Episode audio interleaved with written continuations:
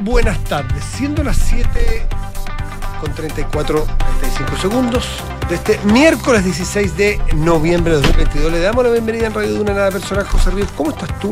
Enredada, pero bien. Es que te cambiaste de puesto. Sí, me ¿Por qué te cambiaste de puesto? Porque quería estar más cerca tuya. Ya, muy bien. Lo, lo intuía, pero quería escucharlo de tu propia. ¿Viste? ¿Y hay alguna otra razón o es la única? No, me estoy sentando acá ulti- eh, Por los últimamente. por los sí, porque los audífonos de allá no, no son nada. Son Malena Mm, Canteltango. Son Malena Canteltango, tal cual. Y son los que yo uso en la mañana son buenos. No, no son buenos. Se cortan un poco. Sí. A rato se corta, pero uno No, y adivina- tenés que estar como así, con una mano, con la otra. No, pero bueno, porque uno adivina el resto. Sí. Si te hace no, uno, uno, sí, de alguna manera va desarrollando un sexto sentido, una intuición para captar lo que quiere decir Alerta. el otro. Mm, Alerta. En las mañanas me toca así estar alerta, porque es temprano, tiene algo de sueño. Sí. Pero me gusta estar sentada acá. ¿Sí? Sí. ¿Me alejo? Sí. No, no, no, ¿No? quédate ahí. Chaqueteando el aire a quién. A la radio, por la organización. Pero qué culpa Pues- tengo yo el cable del, de, te he cortado el cable del audífono. Funcionan todos perfectos. No, de allá no. Y yo he presentado varios, varias solicitudes. No me han mandado el memo, yo lo firmo también. ¿Lo firmas? ¿Te, te une a la campaña? ¿Un, No. un audífono? ¿Un Nos vamos. audífono, para, ¿Un audífono para el estudio? Nos vamos a encadenar el audífono, de hecho. No, y sabéis que ha pasado bastante tiempo. Hemos sido bien pacientes, bien pacientes. Este es bien bueno, ¿eh? En fin, disculpen lo Es doméstico. que, ¿ah? ese, es que ese es el del asiento Prime. No, porque si este, que este- ¿quién lo usa este? El Nico no lo usa en la No, pues, mañana, tú, ¿no? Rodrigo tampoco. Eh, En fin, Lo ocupa. Josefina. ¿Qué me se da cuenta? Hagámoslo bien, los son iguales. Sí, fue en realidad. Cambiémoslo. Ya, después lo Listo, vamos a ver si alguien se da cuenta. Listo, hecha. Eh, vos perro. Yo te contaba que una que cabrón chico haciendo la práctica, no voy a decir dónde ni con quién, no voy a echar el agua nunca a los compañeros. Pero si sabemos, donde tú lo has contado muchas veces, donde hiciste la práctica. Yo me hice dos. Ya, ok. Eh, teníamos una jefa que era extraordinaria jefa. Lo- obviamente lo vimos cuando éramos más grandes. Claro, en su momento no Pero tenía su genio, la, Ya, la jefa. perfecto. Tenía un genio de aquellos. Ya. de aquellos. Nos retaba, nos subía, nos bajaba, nos, oh, pero enseñaba. po. Aprendieron. Que lo importante. aprendimos, aprendimos, pero, pero que Pero eh, era a- heavy. apun- apunte con Sí, de- era, era heavy, era heavy, pero, pero era muy seca. Ya. Bueno, y Habiendo nosotros, dicho esto. nosotros muy maduramente, muy maduramente, en esa época existían, los celulares no existían. po. Estamos hablando del año 92. 3. 3, exactamente. Entonces era, era, era la República del Anexo. Claro, tal cual. Ese era como- Anexo 13. ¿Qué anexo, qué 357? anexo tenés tú, no? ¿Te sabía el anexo? ¿Te Oye, sabía el anexo? Disculpen los majones, lo estamos dejando fuera de la conversación. Los anexos son este, son, son del siglo pasado. Un teléfono Sí. fijo. ¿Saben un lo que es teléfono o no? fijo, esos que tienen cor- un, un cor- un cordón, un cable Claro. que va a una muralla. De ahí para adentro muralla no sabemos lo que pasaba, pero, Pero había ahí algo. pero estaba atado a algo. Mm. Eh, y y cada, cada teléfono, cada aparato, había muchos en una sala. En una sala podía haber 20. Y sonaban, Y sonaban. sonaban por todas partes. pa, pa, pa, pa, pa. Entonces, cada uno de esos tenía un número interno. Tal Usted cual. tuvo el 345, el 346, el 347. Estaba más o menos linkeado, indexado, atado Saberse el anexo era una era, Claro. era oro. a un. Porque no tenías que pasar por la operadora. Exactamente, a una persona. Entonces, había dos posibilidades. Si tú llamabas a la José, llamabas al, al- al, por ejemplo, el 777 20 y después le agregabas 352. 352 que era su anexo. Y el otro era 777 20 354 Enrique Javier. Sí, así. así. ¿Se entendió el ejemplo, Sí, cierto? sí, sí, sí. Vamos, te, te seguimos. Pero funcionaba en la interna, que tú que eras el 354, querías llamar a Enrique Javier que estaba en la otra punta, marcabas el 358. Tal estaba el cual. teléfono, no marcaba el 77, pues Gil desde de afuera. No. 358. Y ahí, ring, sonaba. Ese era el anexo, ya. Tal cual. El anexismo leninismo existía, se, se terminó ya. es y pero pasado. por mucho tiempo. Pasado, pasado, pasado el anexo. Bueno, No, todavía pasado, existe. pero- no todavía existe, pero. Pero sí, como en inmemoriales, también, Hay locomotora vapor. No, no, pero si en la oficina yo tengo mi anexo 1838. ¿Desde cuánto que no te llaman al, del anexo? Me llaman harto. Pero como una empresa de cobranza o cobrar taca a una persona que no sabemos qué ¿Cómo no has pagado el tag? No, no, no, le Javier, he pagado el no, tag, no habría no. esperado jamás eso de ti. está pagadísimo. Ay. ¿Qué me registro? Pero No. ese tema lo vamos a hablar después. Ya, ¿eh? Después lo vamos a hablar. Pero Boleta- siga, por favor. boletas de tag. Todo, te mando los Toda la documentación. Con los de los flights que le sacáis la patente en la, No. en la, en la carretera. Oye, ¿no? qué rico, hablemos de patentes después. Ya, espérate, espérate, déjate mirar. Y nosotros muy maduramente lo que hacíamos, había una forma de, sonaban los anexos por allá y nos volvía loco, pues sonaban interminablemente. Mm.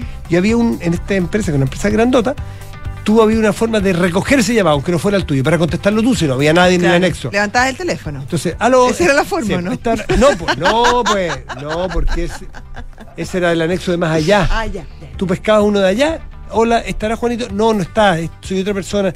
Ah, Tienes razón. y lo que hacíamos es que le pescábamos los llamados, cualquier llamado que sonara en cualquier parte, y se lo mandábamos a la señora. Ay, qué, qué.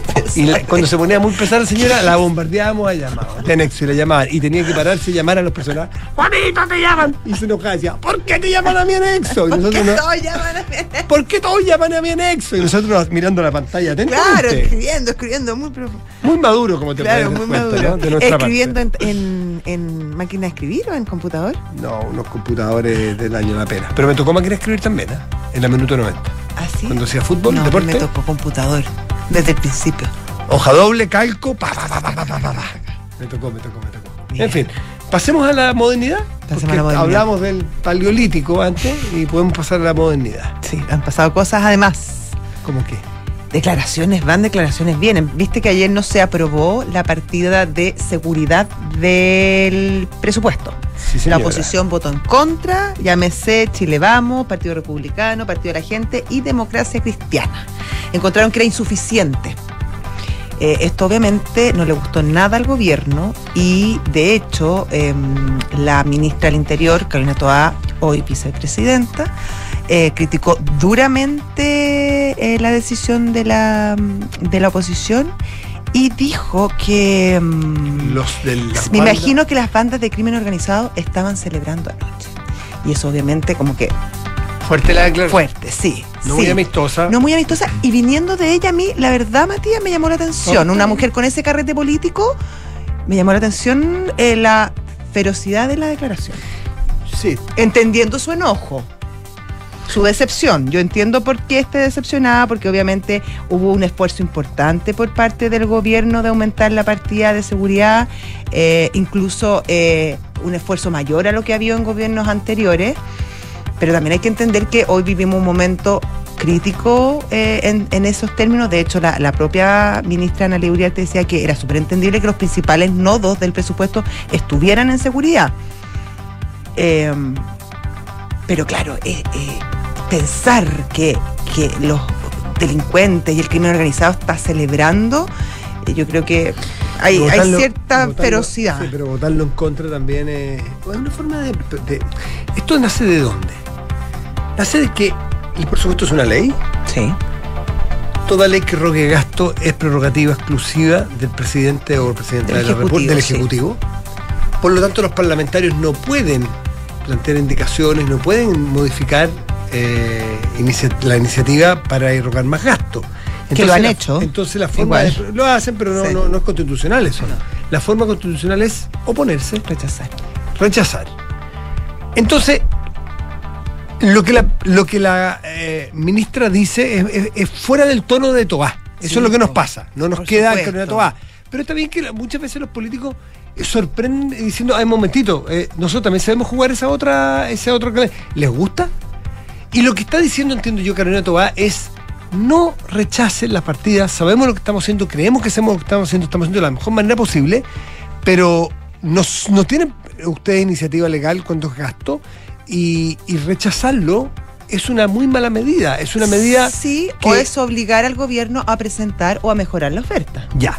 Y aquí me gusta esto porque aquí es la, es la prueba fehaciente, constatable y empírica de que cuando la política se pone binaria y se pone blanco-negro, eh, los roles de cuando eres oposición juegan la, la mala oposición o la mala forma de ser oposición y cuando eres oficialismo la incomprensión a la oposición. Y esto le pasa a la izquierda o a la derecha cuando cumplen uno u otro rol. ¿Por qué?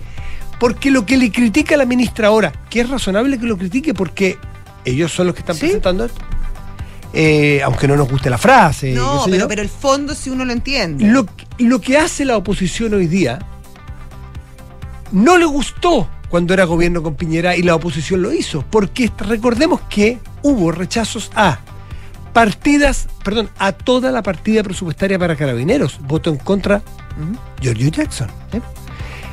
Para la, para la ley de, no de la inteligencia, se llama la inteligencia la ANI, Lani. votó en contra también, yo en su momento. ¿Eso del Jackson, presupuesto? Claro, el presupuesto de la ANI. sí. Votó en contra, si no me equivoco, Camila Vallejo.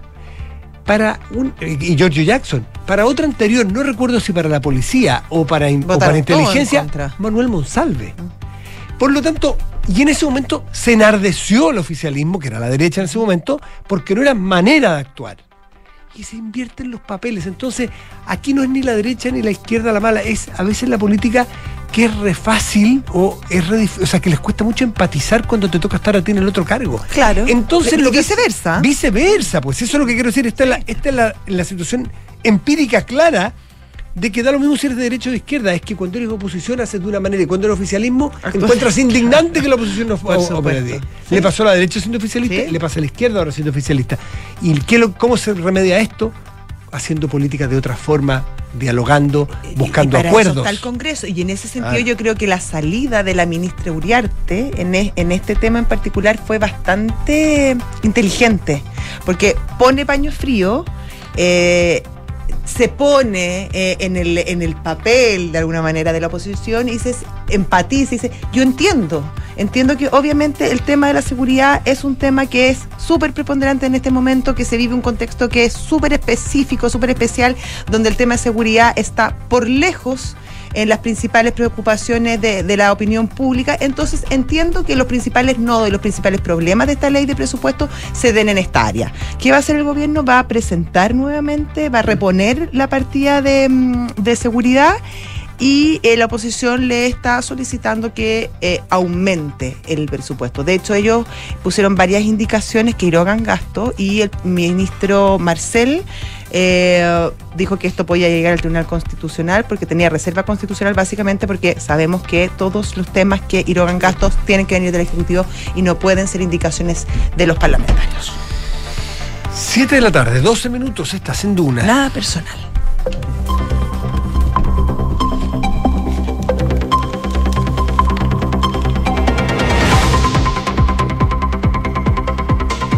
Ustedes, Enrique Javier Tag, Impago y ya, vale. No, está completamente pago. Todavía no llega la contratación aquí, a lo- al, aquí a la oficina aparte. Yo, yo tengo una historia. Te vamos a rutificarte, ¿ah? Y te vamos a buscarte el root. Sí, pero no, pero está todo. No, tranquilo, Enrique. No, pero yo tengo una historia de verdad con un- alguien que dio mi teléfono. Y te llaman, te vuelven Me llaman, me llaman, me llaman, me llaman, me llaman. Y a veces ni siquiera te, te avisan, o sea, te- te llama a la Vos te oficina. avisas que te llaman, tendrías que No, llamarte no, para no, no, no, no. Ah. Ni, ni siquiera te avisan qué cuenta están cobrando.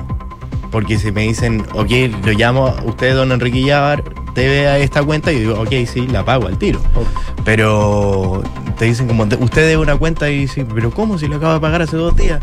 ¿Y de qué? ¿De qué? Y ahí me dicen, usted no se llama tanto, y yo le digo, no, por favor, no soy esa persona, no la Ah, conozco, y me claro. siguen, y me Sí, siguen, Eso, y sí, me eso siguen. me ha pasado. Terrible. Me ha pasado, me ha pasado. ¿Usted es Josefina Río? Me dicen, no, no soy Josefina Río. Vaya a cobrarle a ella. Pero yo digo, no soy. Claro, po. Y le di su número, pero nada.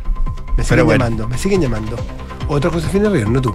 Tranquila. No, estoy súper tranquila. Ay. Que nada hace nada teme. Muy bien. ¿No me he referido a ti? Que nada Porque hace me nada miraste con cara como si yo me hubiera No. referido a ti. No, no, Ah, no, no. No, hecho, alcance está- de nombre hecho, estaba solamente. contestando un WhatsApp. ¿En hora de trabajo? en hora de trabajo. Bueno, Bueno, va a seguir el sumario mientras yo leo los sumario titulares. administrativo.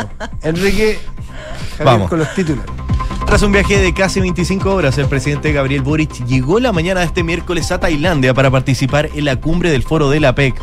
En un punto de prensa, el mandatario indicó que pronto se irán conociendo detalles de su agenda, pero aseguró espera atraer buenas noticias en nuestro país en materia de inversión, reactivación económica, intercambio cultural y fortalecimiento de la democracia. La Brigada de Investigaciones Policiales de la PDI realizó un operativo simultáneo en la región metropolitana y Valparaíso por cinco casos de secuestro ocurridos en la capital. La operación policial terminó con 15 detenidos y la, confiscación, de armas de fuego y una granada activa que encontraron en uno de los inmuebles. Y noticias del mundo, uno de los mayores contribuyentes de Wall Street a Donald Trump en el año 2020 indicó que no lo respaldará en 2024. Se trataba del fundador del grupo Blackstone, Stefan Schwarzman, quien señaló que dará un apoyo a un republicano diferente para las presidenciales.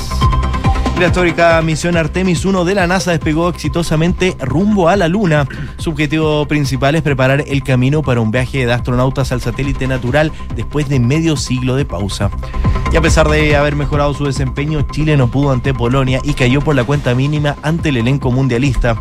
El próximo encuentro de La Roja será este domingo a las 9.30 horas de la mañana ante el seleccionado de Eslovaquia. Ahí está Chile, Chile tiene poco gol. Poco gol, poco. Yo no vi el partido, vi muy poquito, pero. ¿De cuál? Pero el de Chile-Polonia, hoy, en la tarde. No lo vi. ¿No? No. Eh, no jugó Lewandowski. Pero. ¿Qué edad tiene Lewandowski? Debe tener sus 32 más o menos. Es bueno Lewandowski. Lewandowski, no Lewandowski. Lewandowski. ¿Juega bien? ¿Te gusta? No me acuerdo mucho, pero era como bueno, ¿no? ¿De qué juega? No sé, mediocampista. ¿Por la derecha o por la izquierda? ¿Por la derecha? Ya. No, juega centro, centro delantero, pero no importa. igual juega. ¿En qué equipo juega? Pero te dije, no, ¿En no, qué equipo juega? eh, no sé. No tenés por qué saberlo. No, No, muy bien. ¿Ah? ¿En cuál juega? Barcelona. Es que yo no sigo a ese equipo. Viene del Bayern. No sigo a ese equipo. Ya, está todo muy bien. Pero Chile está muy complicado. Es un principio de, de siglo para Berizzo súper, súper ingrato. Con poca renovación. Bueno, con nombres, está- que, ya, pero, con pero nombres que a uno se le olvidan que. Ya, no pero Matías, ve- veamos el lado, el lado ¿Cuál es el positivo. lado? Está partiendo. Tiene todo un proceso por delante. Mm. Puede, o sea, también es entretenido que te entreguen un proyecto así desde cero y decir, yo lo armo. Sí. Y buscar los jugadores no y salir a formarlo y crear un buen equipo. No, no es culpa Berizzo, pero no se ve renovación alguna. Porque quizás Berizzo no tiene mucho donde echar mano. Entonces tiene que jugar con. Esto un poco cuando Marcelo Bielsa eh, este, in- in- in- incluyó a Marcelo Salas en el. en el- incluso jugó algunos partidos de clasificatoria. Porque Marcelo Salas le daba ese continuo de, de la experiencia, eso, pero, pero la base estaban los cabros jóvenes. Pero Bielsa tenía. Aprovechaba que venía una generación Pero ahora no hay, de cabros ahora no hay cabros jóvenes. no, sí, pero no una generación tan armadita como No los tan que fueron a jugar a Canadá y todo. Bueno, es que claro, eso ya venían jugándose un rato. Y tenían bueno, y, y había buena base además en los equipos.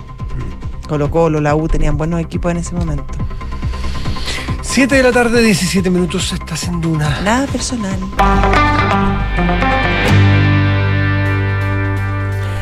Medida que tomó el alcalde de Sabayar, el alcalde Alessandri, avisó, ¿Tomó o propuso? propuso la tiene que votar mañana el Consejo. Ya. Eh, la propuesta eh, establece una Él dice que no es un, un toque de queda, pero eh, lo que pretende básicamente es que los menores de edad no puedan transitar solos eh, por la comuna de Zapallar entre las 23 horas y las 5 horas. O sea, las, las cinco- o sea, entre las 11 de la noche y las 5 de la mañana Ya. durante el verano. ¿Pueden salir en madrugar a hacer deporte? Sí, a las 6. Sí, a las 6 de la mañana, claro, a las 5 y media si quieren Bueno. salir a correr. Bueno. Uno ve muchos jóvenes eh, de 17 años trotando a las 5 de la mañana, Ah, sí. claro, sí. Eh, eso sí se podría. Eh, dice que no es un toque de queda, que es una medida que ellos han conversado en distintas partes, que obviamente no es lo ideal, pero que esto busca proteger por un lado el derecho de los niños y por otro lado también evitar que sean, por ejemplo, llevados a situaciones de, de delincuencia, etcétera. Pon ejemplos, dice, mira, si hay un joven de 15 años que está caminando solo por la playa, por ejemplo, eh, y está en estado de ebriedad, será detenido por carabineros, llevado al, al retén y tendrá que llamar y ahí lo tendrán que ir a buscar sus padres. En caso de que el mismo joven u otro joven de 15 años o jovencita camine por la calle y no esté en estado de ebriedad, igual será detenida, no será llevado a ninguna parte, pero se le pedirá que sus padres la vayan a buscar o lo vayan a buscar. Si no está en estado de ebriedad. Si no está en estado de ebriedad también. Sencillamente por caminar. Por caminar. No quieren que anden los niños vagando, entre comillas, por, por- por los balnearios. Delicado. No sé, algún abogado no estará escuchando, estará sacando conclusiones. o- No sé si o- constitucional siquiera. Claro, un cabro, ah, pongamos un caso extremo, un cabro de 17 años y medio. Mm. Voy a poner un caso bien así, más único, que Sí. ya salió del colegio. Y que son las, voy a ver, bien extremo, son las 12 de la noche. Y va caminando a la casa de un amigo. Y lo van a, van a llamar los papás. ¿La que la de Oscar? Yo sé que no se busca eso, que es un caso único que puse muy utilizado muy a favor de. eh, porque por otro lado puede ser a las 4.20, un tipo de un cabro de 13, Claro. eh, que, bueno, Caminando por la playa. caminando, Eh, de lado a lado. caramboleado, claro. Claro. Eso es comprensible. ¿No podrá ser, en vez de que el corte sea eh, edad solamente, que el corte sea, por ejemplo, menor de edad y en estado de ebriedad? Ahí sí que uno podría porque entender que sí, llamarán porque- los padres, que- infracciones, no, etcétera, pero sí, etcétera. está bien, yo, yo te encuentro toda la razón. Por eso es, es difícil el caso. Pero por el otro lado, lo probablemente lo que el alcalde Alessandri quiere evitar es estas que se ven en los balnearios, masas de Mm. jóvenes niños de 13, 12, 12 a 17, los de 17 ya es un poco distinto, pero de 12 a 16 años que caminan de un lugar a otro sin destino conocido durante la noche y la madrugada, que obviamente produce problemas de que, bueno, algunos habrán, algunos estarán medio eh, en estado de ebriedad, medio oscurados, otros no, pero sí se producen peleas en las playas. Sí, sí, sí. eh, No, sí, pasan cosas pasan muy cosas indeseables. muy indeseables. La pregunta no es si está mal ¿Cuál el es, claro, cómo es la forma? Si es la forma. Tal cual, sí, es difícil. eso no, no cabe ninguna duda que no es muy edificante ver imágenes de Mm. playas en lo largo de Chile con gente muy joven en el estado en que están y las peleas y lo que producen. Sin duda que eso, eso no nadie lo pone en cuestión. La medida correctiva de ese problema no sé si Sí. es, es del todo legal, partiendo por ahí. Partiendo por eso, O exactamente. sea, si yo tuviera 17 años y medio, insisto, y estoy caminando sin estar eh, bajo el efecto Claro. del alcohol y voy a la casa de un amigo, y si me detienen y llaman a mi papá, me, me indignaría. Terror- terrorífico. Pero lo que dice, hay una concejala que habla, que es la Josefina Sutil, y dice, los adultos responsables de esos niños, es decir, los padres en general, eh, creen que las autoridades somos las niñeras, que somos nosotros quienes debemos cuidarlos, pero no podemos ser padres, niñeras ni parvularios. En el Es que nadie le pide que cuide a alguien de 16 años. Yo no se lo pidió ninguna autoridad. Yo tengo un- si tuviera un hijo de 16 años y anda por la calle, yo confío en mi hijo de 16 Por años. supuesto. No ando pidiendo a la autoridad que lo cuide, discúlpeme. No, pero si yo. No ando buscando la No, niñera. yo tampoco, pero yo sí he visto a padres que, como ponte tú, no, no, la- la- muchas de estas discotecas se cerraron para la pandemia y no volvieron a abrir. Entonces los niños básicamente vagan por la, por la, por la pla- por las calles, por las plazas, por las playas, eh, que le exigen, por ejemplo, a las autoridades que hayan carabineros en las playas. Pero que para los carabineros también es súper desagradable estar en la playa con puros cabros curados, eh, Es que- haciendo una pega que, que- tampoco les corresponde. creo- no sé, yo difiero porque creo que el problema no es que se juntan en la playa, el problema es la ingesta de alcohol en, Por la, vía, supuesto. en la vía pública. Claro. Y, y tiene que haber una autoridad. eh, eh, Estoy de acuerdo, pero cuando son cientos y cientos de jóvenes los que Busca, están ahí. arréglatela, arréglatela. arréglatela. ¿Pero qué? ¿Está mal que vayan cientos y cientos de jóvenes a la playa a conversar? No, per se no. Ya. Per se no. Yo estoy, sí, eh, por eso, pero encuentro que es una, es- es una situación compleja. Yo no sé cómo abordarlo, la verdad, no, lo No. tengo tan claro. Creo que el alcohol, Es muy el- la ingesta de alcohol en la vía pública y en menores de edad son eh, elementos objetivos los cuales sí se les puede perseguir por la vía legal. Por la vía Bueno, de, de hecho no pueden, Bueno, o por por, eso, por por- ley no pueden. digo, no eh, hay un tema también en la venta, que le está vendiendo finalmente y que sea eh, ese trago. Probablemente hay que fiscalizar los comercios. No, el, me- el- el- el- el- este, este suerte de toque de queda me parece una medida Sí, un poco a mí fácil. también me- Me parece como tirarle un manto a todo. Me parece poco. Me, abrocha grueso. ¿Cómo se llama? A, Rajatabla. a- atra- atraso grueso me parece la medida. Me creo que aquí hay que aplicar un poquitito más de, de- de finura en la medida, entendiendo lo que quieren, lo que buscan, que es que, es una, que, que está bien, está bien orientado, más me parece malo el plan. Pero en fin, ellos son las autoridades, tendrán que votarlas y si alguien se opone constitucionalmente Claro, legalmente, lo un tendrá tema. que hacer. Sí. 7 con 24 estás en duda. Nada personal. Y ya está nuestro entrevistado. Ya está nuestro entrevistado. Nos Sí. vamos lejos. Nos vamos a Polonia. Polonia, tierra eh, con la cual Chile tiene un nexo histórico interesante, fíjate. Ni más ni menos que un científico como Ignacio de Ah, muy importante. Mira tú. Muy, muy importante. Eh, ese es el nexo que se me ocurrió Chile-Polonia de una persona que le aportó tanto a nuestro país Muchísimo. y que era origen, o sea, era polaco. Polaco.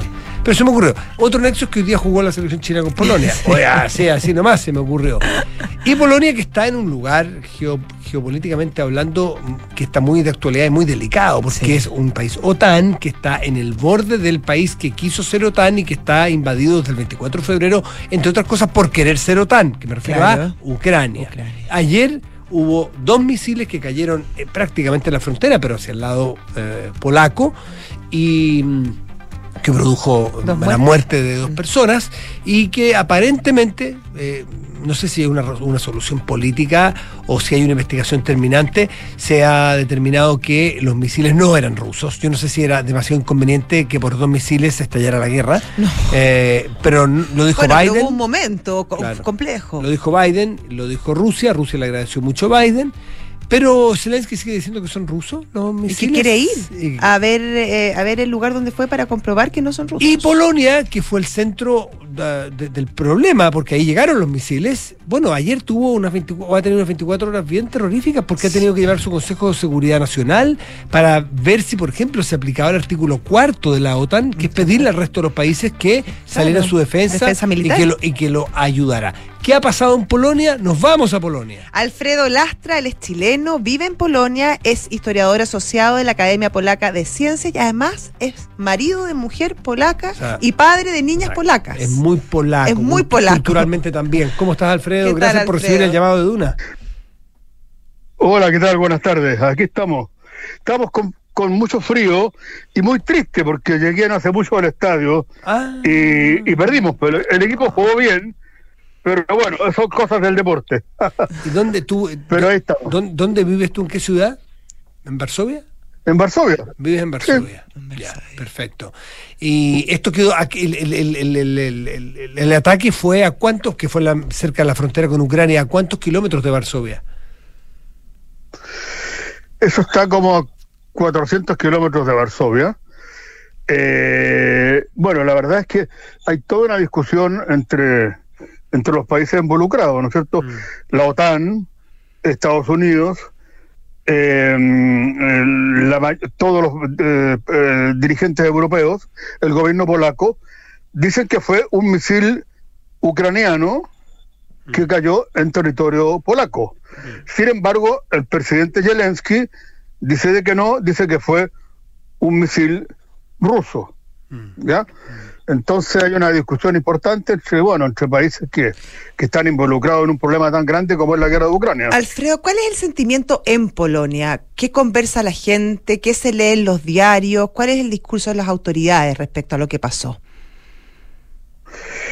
Bueno, en realidad el pueblo polaco es un pueblo que tiene mucha experiencia con respecto por tradiciones, porque los abuelos le cuentan a, los- a los- nietos, etcétera, de las guerras. ¿ah? Entonces yo me di cuenta que ayer y hoy eh, los supermercados han estado tranquilos. Uno puede comprar como cualquier día. Estuve en una estación de servicio, pude eh, llenar el tanque tranquilamente con dos o tres personas delante mío solamente. Si el país está tranquilo.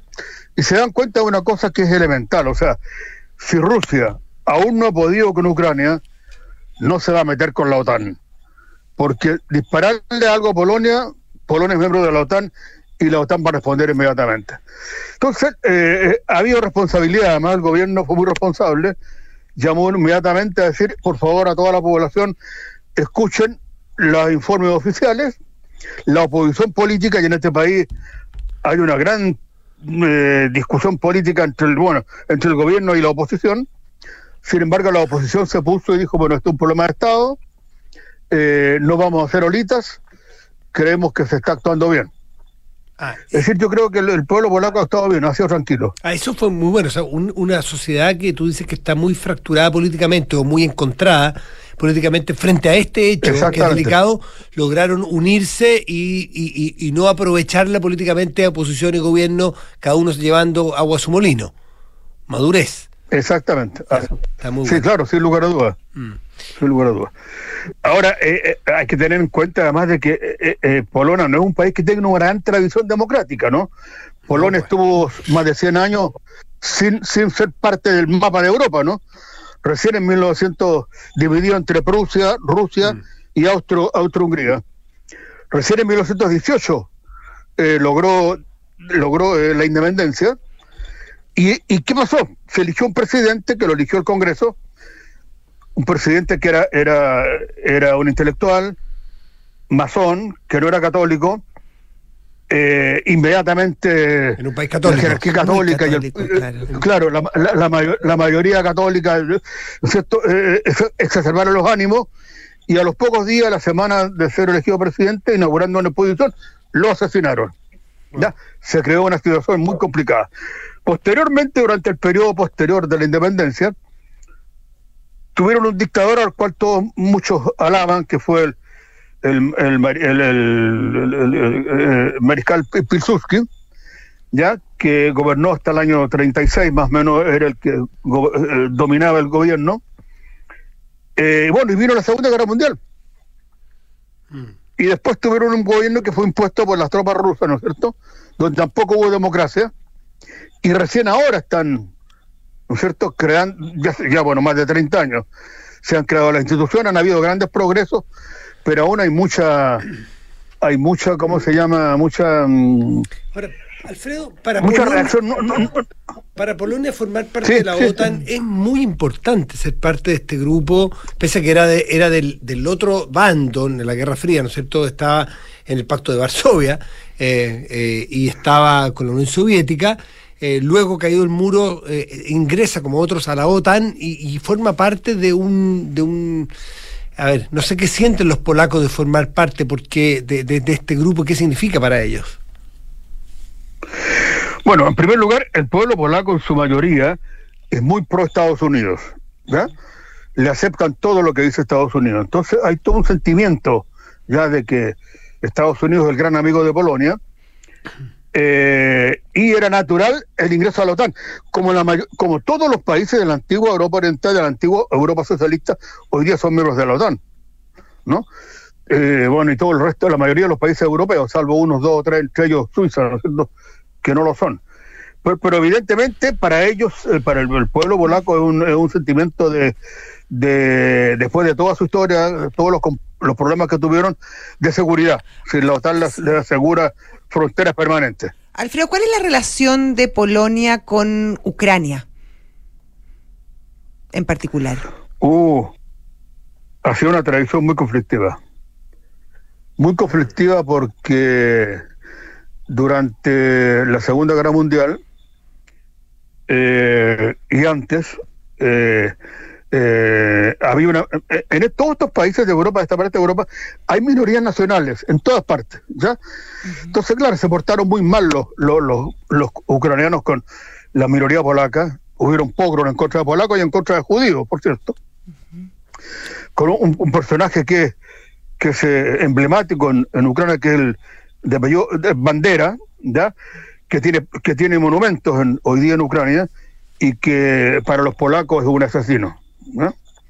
Entonces no sí, bueno, pero hoy día, y esto hay que recalcarlo, hoy día Polonia se abrió, abrió la frontera y han, y han pasado por Polonia como 5 millones de, de ucranianos. Han pasado, digo, porque no todos se quedaron, pero en este momento debe haber alrededor de un millón y, y medio de, de ucranianos en, ¿Y son bien en recibidos? Polonia que se en dejan sentir. Hasta ahora sí, se dejan sentir, pero ya se están sintiendo en la... De repente uno que está en las colas ¿no? para pagar en los supermercados, se escuchan algunas algunas opiniones porque por todas partes se llenó de avisos en polaco, en, en ucraniano, ¿ya? En el metro, en la calle, entonces alguna gente eso, eh, a eso le molesta, pero en general ha sido una buena recepción, no podemos negarlo, ha sido una buena O sea, recepción. la- lo, entiendo, la- lo que entiendo, Alfredo, la recepción del momento es buena por las circunstancias que viven los ucranianos, pero tú sientes que se van a empezar o se han empezado a producir algunos roces, porque históricamente ha habido roces con los ucranianos. Sí, claro, claro, claro, evidente. Eh, y además que por otra razón, además que, por ejemplo, que un poco lo que pasa en Chile con, en algunas comunas de Santiago, que yo que me tocó vivirla, yo trabajé en el Ministerio de Educación, eh, se llena, por ejemplo, las escuelas o, lo- o los consultorios municipales de salud, ¿no es ¿cierto? Se crean problemas porque antes era más fácil enter- conseguir algo, hoy día es más difícil. ¿ya? Entonces, eso que es natural en una situación como esta. ¿ya? La migración Y en todas partes le del molesta. mundo, la migración de países, o la migración Produce, en general claro. produce este roce, ese es el, Claro. el roce porque tiene muchos beneficios, pero el costo es que produce roces en el día a día, en, en cualquier parte del mundo, exactamente. en la historia o en la característica de la migración. Sobre todo cuando hay historias eh, complejas por detrás. Cuando hay países, claro, cuando viene de país vecino, eh, es, es peor, puede ser peor Mm, aún. Por supuesto.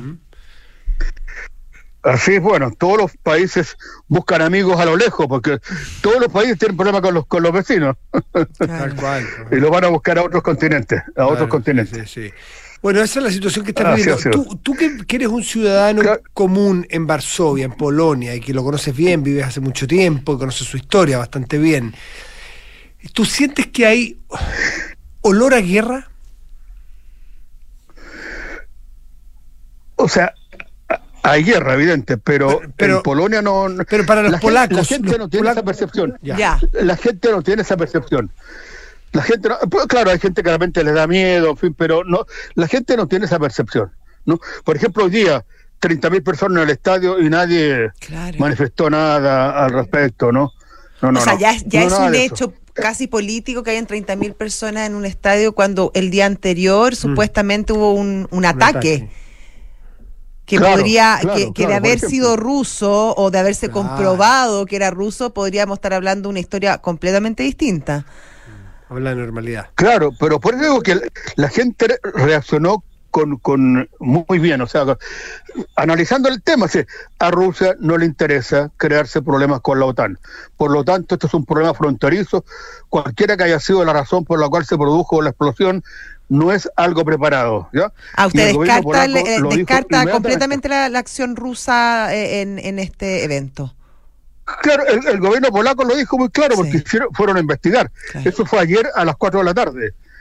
Y han tenido más de un día que están investigando los servicios eh, de seguridad polacos y eh, todo la- lo- lo- lo- el contacto eh, satelital que tiene Estados Unidos y la NATO y todos descartan que haya sido un cohete lanzado desde Rusia. Perfecto. ¿Mm?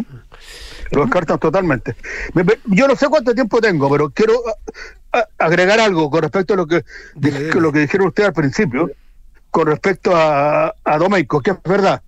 Todo es verdad. Pero bueno, yo antes de volver a Chile, después de, de mi, de mi labor eh, diplomática aquí, ¿Ya? me dije, ¿qué voy a hacer en Polonia? ¿Qué voy a hacer en Chile? Entonces comencé a estudiar más intensamente a Domeico, tengo varias publicaciones al respecto, eh, y descubrí la amistad que tenía Domeico con, un, con el más grande poeta polaco del siglo XIX, que, que era exiliado político, igual que Domeico en Francia, ¿Ya? en París de 1848, ¿no? de, de las famosas luchas eh, populares en, en Fran- Sí, de Francia y en la Europa. revolución- la revolución primavera 48. de los pueblos. Claro, exactamente. Y ahí me enteré, estudiando a Mickiewicz, se llama el poeta polaco, que era amigo de un compatriota nuestro, Francisco Bilbao. Mira, Bueno, Entonces, Bilbao, una amistad, una amistad, una gran amistad, no así con Domenico, porque cuando él volvió a, a Polonia, do- eh, Bilbao él llevó una carta de Mickiewicz para Bilbao porque eran amigos, y Bilbao se indignó, o sea, Domenico se indignó. ¿Cómo era posible que, que, que Mickiewicz fuera amigo de un, de un Sanchulot, como lo llamaba, un extremista como, como Bilbao? Bueno, y eso me, eso me llevó a mí, eso me llevó a mí a investigar eh, la vida de Bilbao, y Bilbao murió en Buenos Aires como exiliado político, y no podía volver a Chile, y su último deseo era volver a Chile. un gran liberal. su tumba- Francisco Bilbao. Claro, su tumba en el cementerio de la Recoleta en Buenos Aires se perdió porque se incendiaron lo- los, archivos del, del, del, del- del- del- de allá en Buenos Aires, del, del, del- del cementerio, usted, Bilbao está y en mucha gente ¿Bilbao estuvo en la Recoleta? estaba. Está. Bueno, está, Claro, se perdieron los estaba papeles, pero claro, pero ahí en algún momento, en algún lugar de ahí estará. Claro, eh, claro, entonces, ¿qué pasó? Eh, yo escribí un artículo diciendo que había que traer los restos de Bilbao. Repatriarlo, por supuesto. Ese- ese- exactamente. Ese artículo lo leyó el presidente eh, Frei Ruiz Tagle Ya.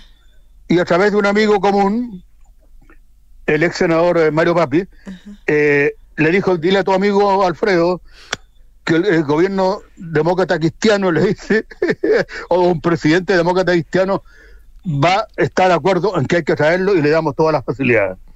Bueno, dicho y hecho, yo partí a Buenos Aires, partí a la Recoleta, encontré los restos de Bilbao Lo encontró ya. y dije, bueno, hay, hay, que, hay que repatriarlo. Pero no es fácil repatriarlo, No, porque no era fácil. Porque Bilbao fue un personaje importante en Argentina. Entonces había que tener el permiso del gobierno de la, de la ciudad de Buenos Aires, porque en Argentina es un país federal, el permiso de la familia, ¿ya?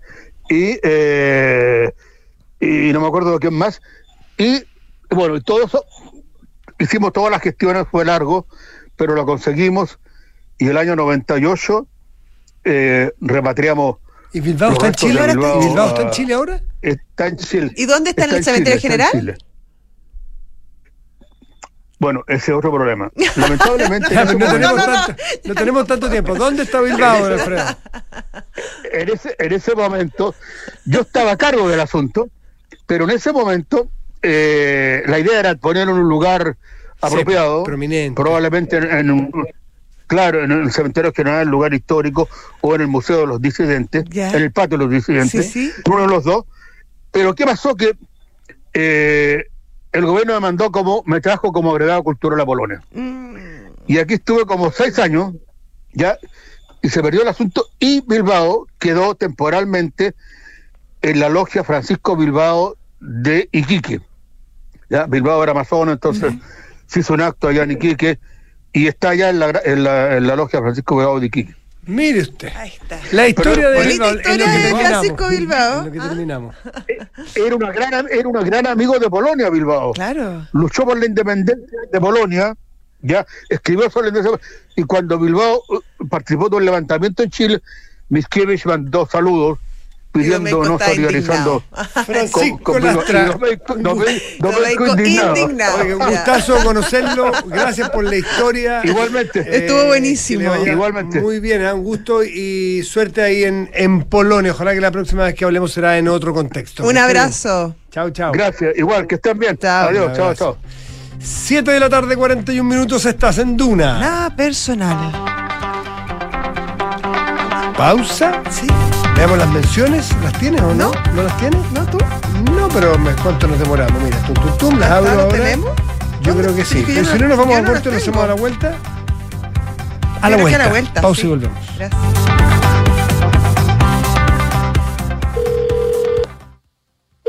Zurich, buenas tardes. Habla Paula. ¿En qué puedo ayudarte? Hola, habla Ignacio. ¿Por qué mi compañía de seguros cambió de nombre? Lo que pasa, Ignacio, es que Chilena Consolidada ahora se llama Zurich. Reunimos lo mejor del mundo de los seguros y el ahorro para ti y tu familia. Entonces ahora soy Zurich, pero tengo que hacer algo como cliente. No, no es necesario que hagas nada. Tu relación con la compañía sigue vigente exactamente en los mismos términos que antes. Ah, mira qué bueno. Muchas gracias por tu ayuda. Cualquier duda, contáctanos en Zurich.cl y recuerda que Zurich es tu mejor compañía para el futuro. En la carrera de diseño de vestuario y textil de la Universidad Andrés Bello nos preocupamos de algo más que la moda. Lo vemos como un sistema integral en el que se encuentran el textil, la joyería, el calzado, los biomateriales y la tecnología aplicados a vestibles. Y donde entendemos la innovación no solo en las prendas y accesorios, sino también en sus procesos de producción. Donde el futuro se construye desde el presente. Conoce más en campuscreativo.cl. Con Actual Inmobiliaria, aprovecha hoy el beneficio de depreciación instantánea y asegura tu capital en una propiedad. Si eres emprendedor o empresario y tributas en primera categoría, este es el último año que puedes depreciar hasta 100% una propiedad descontando impuestos de tu empresa. Porque siempre hay una actual para invertir en las mejores comunas de Santiago. Contáctanos en actual.cl. Te asesoramos.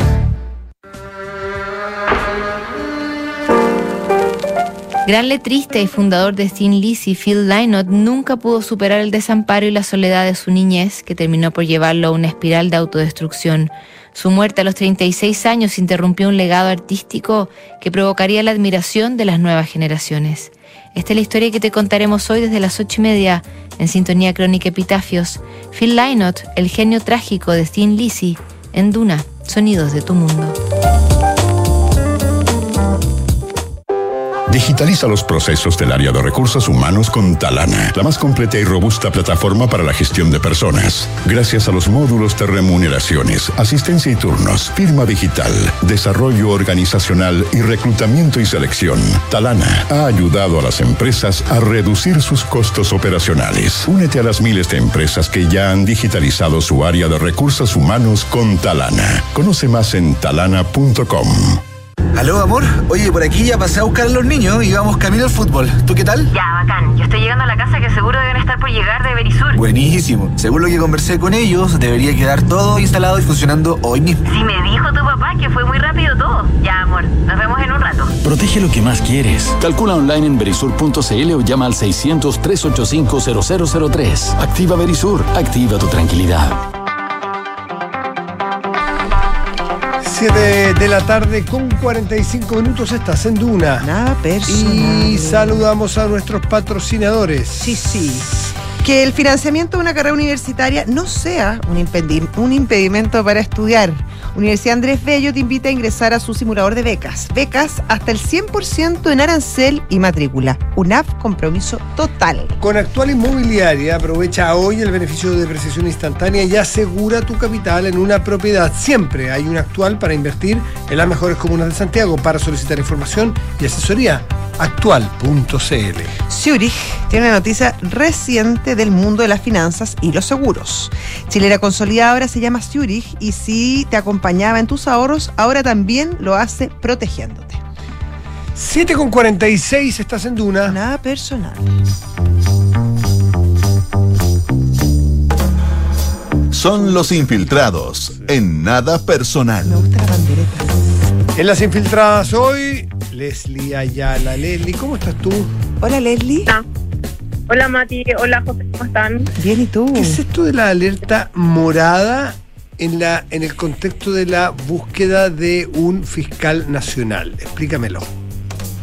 Ya, alerta morada, porque alerta morada es eh, el concepto que ocupan Sí, las, sí, sí. las es para explicarle a nuestros auditores por Sí, no por supuesto, por supuesto. Eh, el concepto que ocupan ciertos grupos de la red feminista para hablar de sobre, sobre violencia de género, machismo, etcétera. Y esta saltó a propósito de una candidatura del eh, que está en la quina, uno de los favoritos, podríamos decir, de la Corte Suprema, ya que obtuvo 17 vo- votos, que es el abogado y exfiscal Ángel Valencia. Eh, reportaban hoy día la periodista Rocío La Torre y Catalina Batarse de la tercera PM una situación que se ha visto en el seno del gobierno y tiene que ver con unas molestias o más bien reparos que habría entregado a su círculo más íntimo una de las integrantes del comité político del gobierno del presidente eh, del presidente Gabriel Boric que es la ministra de la Mujer eh, y Equidad de Género Antonia Orellana. En el pasado, recordemos, eh, el abogado Ángel Valencia patrocinó, eh, a- es decir, representó ante tribunal. Estamos rayados. Me atoré, me atoré. Estamos- representó ante tribunales a un juez que tramitó, que se hizo conocido por tramitar la, la causa del denominado caso Cabal, le tocó encabezar audiencias y luego fue acusado eh, tanto en el plano administrati- ad- administrativo por funcionarios de su tribunal, este, estamos hablando del tribunal de Rancagua, por acoso sexual y una causa que se formalizó ante la justicia por el presunto abuso sexual. Una funcionaria de su tribunal que lo acusa, investigación que hasta el día de hoy está vigente, de haberla forzado a darle un beso, lo que constituye, por supuesto, eh, bajo la lógica de lo que ha investigado el Ministerio Público que se le imputó en su momento, eh, un delito eh, de abuso sexual porque son actos de connotación sexual, obviamente sin el consentimiento de la víctima. Entonces, esta situación que es del pasado, eh, el juez Barría fue formalizado en la causa data del 2018, es decir, mucho antes de que se abriera este concurso y de que, de hecho, el mismo abogado Valencia pensara incluso ser fiscal nacional y se reabre entonces el debate a propósito de estos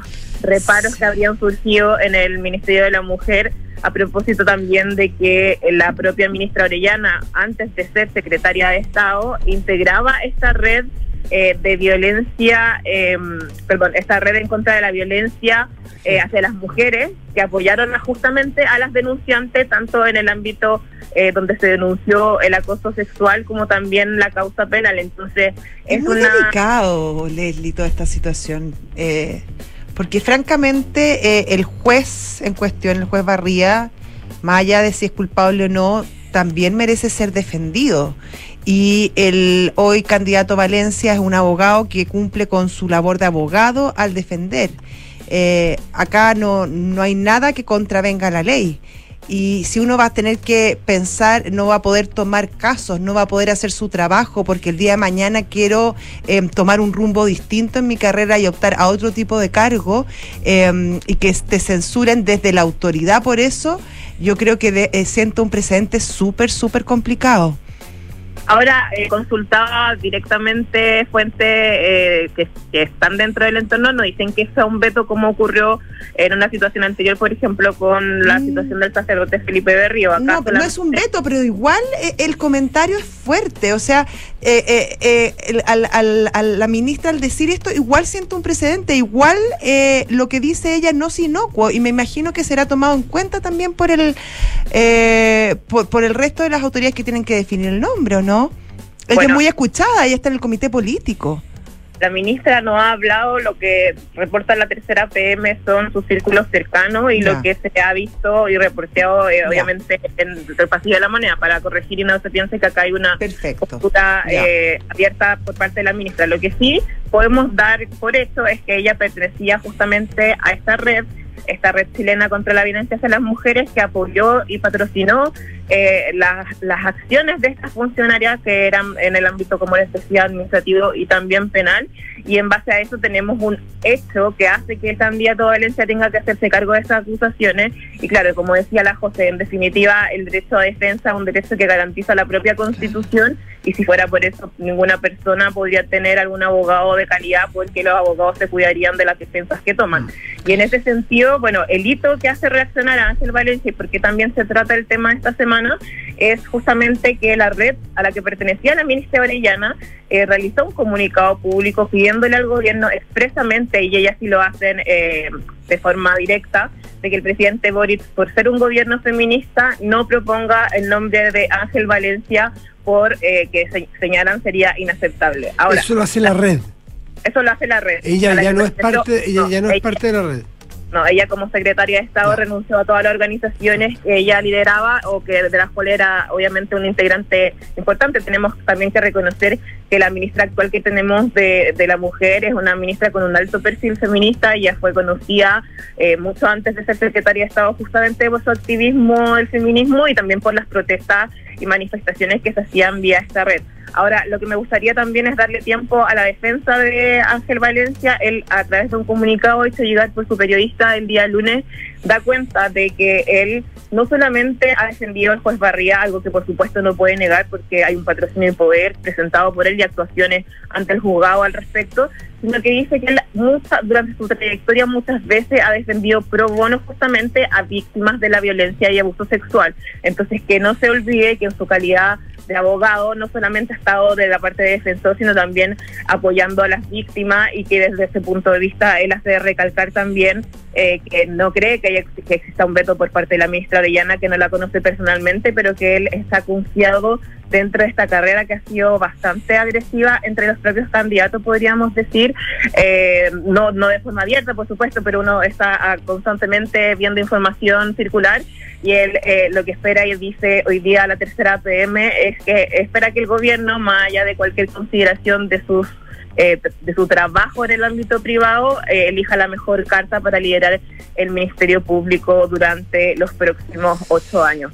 Pero hay una situación ahí que se levanta, obviamente, a propósito eh, de, de, de, eh, las defensas o patrocinios que él en particular, que es la carta externa de, de que está en esta quina, eh, tuvo, y, y recordemos, Matías José, también esto reper- eh, tuvo una repercusión también en el quinto integrante de la quina, si bien eh, Rodrigo Ríos se, se retiró eh, de la carrera, él manifestó que no, que, que ojalá no sea elegido, porque no renunció a la quina, porque no renunció formalmente, pero él dijo a través de un comunicado público que no seguía en la carrera para fiscal nacional, a él también se le eh, refrendó a propósito de un mandato judicial eh, que hizo a su haber un, un conocido narcotraficante que si bien no era una causa de drogas que se tramitara en el país, que así tienen limitancias para quienes eh, defiendan a un narco el después poder postular un cargo público. No era el caso de Rodrigo Ríos, pero sin embargo, obviamente alguien que aspira a ser fiscal nacional pasa por estos steps test que no son solamente eh, de las prohibiciones que tiene la ley propiamente tal para funcionarios públicos, sino también a veces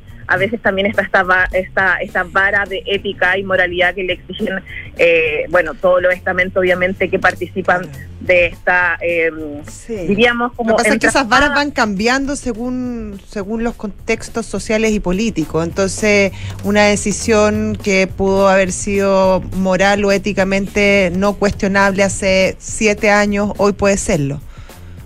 Exactamente. Y bueno, eh, estamos en una situación bastante compleja. El presidente Boric, si bien en algún momento trascendió que iba ya a proponer el nombre antes de viajar hasta gira a la PEC, esto se ha dilatado. La propia ministra de Justicia ayer eh, señalaba que le pidió el mismo a ella y obviamente a las otras ministras que están tras esta tratativa, como es la ministra Céspedes Analía Uriarte y también la ministra del Interior Carolina Toa, que estudien muy, muy en profundidad los antecedentes de todos los candidatos y más allá de situaciones puntuales, que vean cuál es la mejor carta, sobre todo porque esta carta no puede ser solamente eh, una situación que sea elegida solamente por el propio Ejecutivo, esto es parte de una negociación, los senadores ya están instalando sus favoritos, están también eh, rechazando algunas cartas y en ese sentido... Eh, va a ser un poco complejo quizás esta elección del fiscal nacional. Se dice incluso al interior de tribunales que quizás la más compleja y la quizás eh, con más riesgos de, por ejemplo, ser rechazada, y es que de aquí al domingo, porque el lunes acaba el plazo para el presidente Boris de hacer la propuesta al Congreso,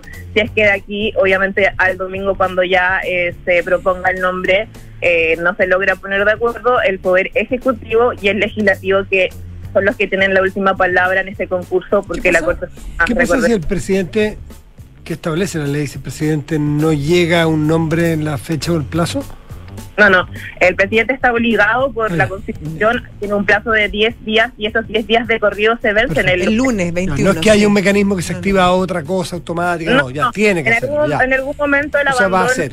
el abandono comunicacional, porque les reitero, Rodrigo Río no presentó nada, ningún papel legal ni ante la Corte Suprema que conformó la quina ni ante, ni ante la moneda.